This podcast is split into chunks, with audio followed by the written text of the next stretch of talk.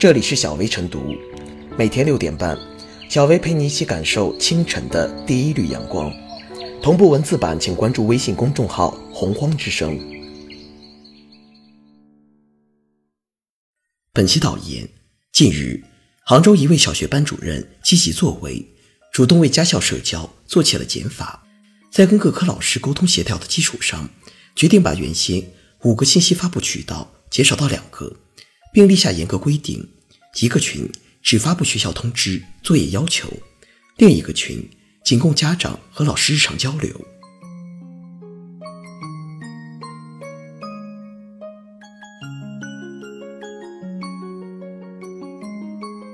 准确界定家长群的功能，给家长和教师减负。这位班主任的做法获得了很多网友点赞，认为这是为家长减负的务实之举。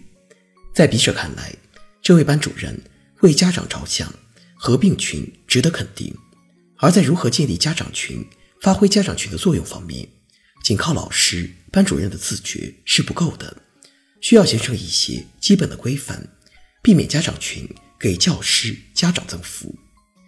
实事求是地说，这位班主任做的还不够。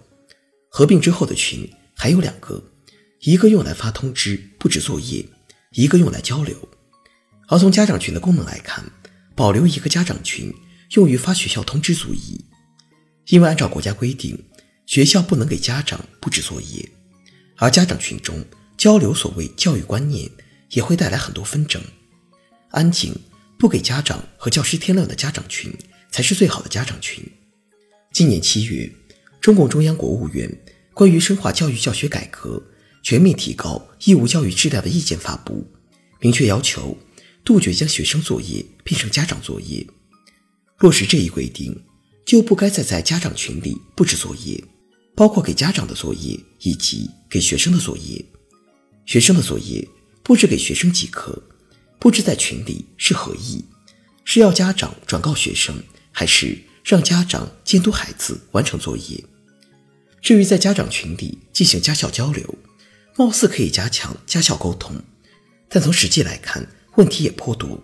一方面，公认有效的家校沟通方式应该是家长委员会，它足以代表家长的意见，参与学校办学监督。而家长群里，每个家长的意见不一，难以在群里形成共识。另一方面，很多家长都想了解孩子在校的表现，同时家长的教育观也不一样。而通过群进行沟通，如果教师回复不及时或者稍有言语不当，就会引发矛盾。一些教师也疲于应付，导致本来想便于家校沟通的家长群经常上头条。针对家长群的问题，我国一些地方教育部门已经做出一些规范，比如青海省西宁市城西区教育局规定，家长群无不要，包括。休息时间不要发，作业成绩排名等不要发，未经区教育局许可的求助、慈善、募捐等活动信息不要发，一般性通知原则上不点赞、不回复，与工作无关的言论、图片、链接等信息不要发，他人隐私信息不要发。这其实就是强调家长群也要带有工作群的性质。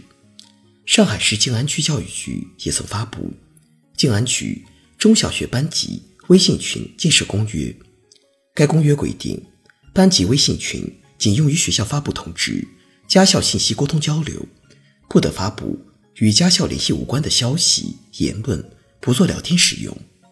概而言之，要准确界定家长群的职责和功能。家长群就是工作群，不是学生作业群，也非家校交流群。而根据家长群。是工作群的性质界定，学校老师有重要信息，比如开家长会，学校因极端天气调整上课时间等，才可以在家长群中发布。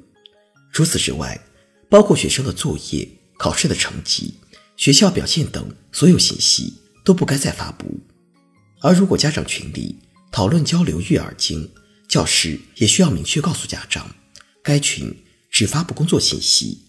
不发布交流信息让家长群安静下来从而既为家长减负又为教师减负。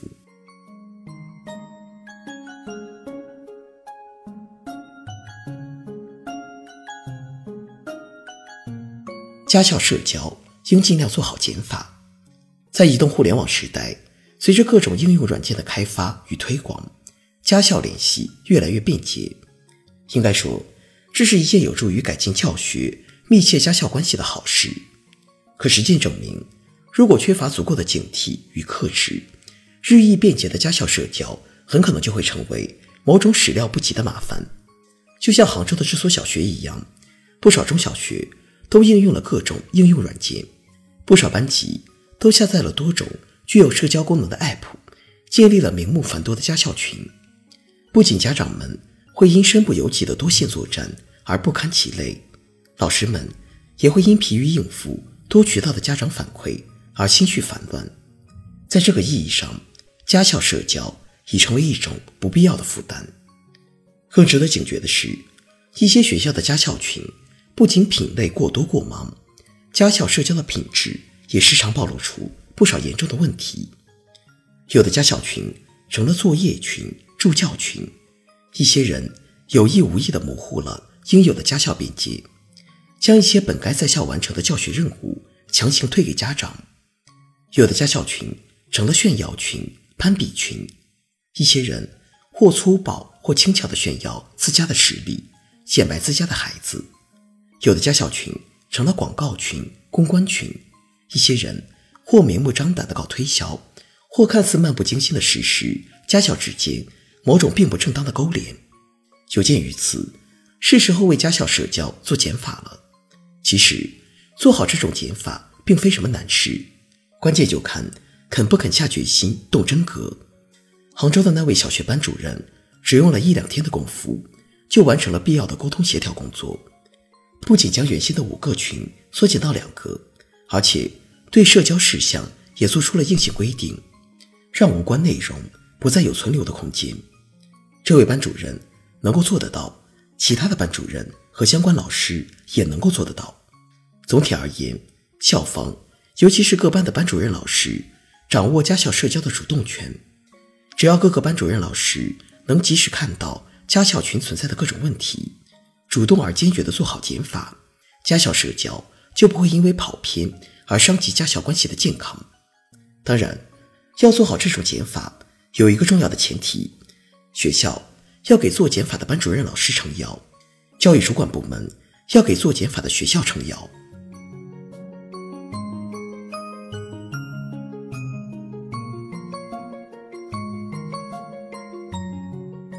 最后是小薇复言，当前互联网加教育是时代潮流，在提高教学效率、管理水平、满足学生多样化学习需求等方面发挥了积极重要的作用，其利是远大于弊的。但是，如何利用好互联网加教育，做好家校社交，从而促进优质教育发展，依然任重而道远。正如这位小学教师所说：“教育者。”应该多站在家长本位思考教育问题，谨慎选择教育媒介。在一种新手段采用之前，需要先考虑好减法。而这其关键在于相关职能部门的统筹引导，在于学校、老师、学生、家长相互之间的理解、沟通与配合。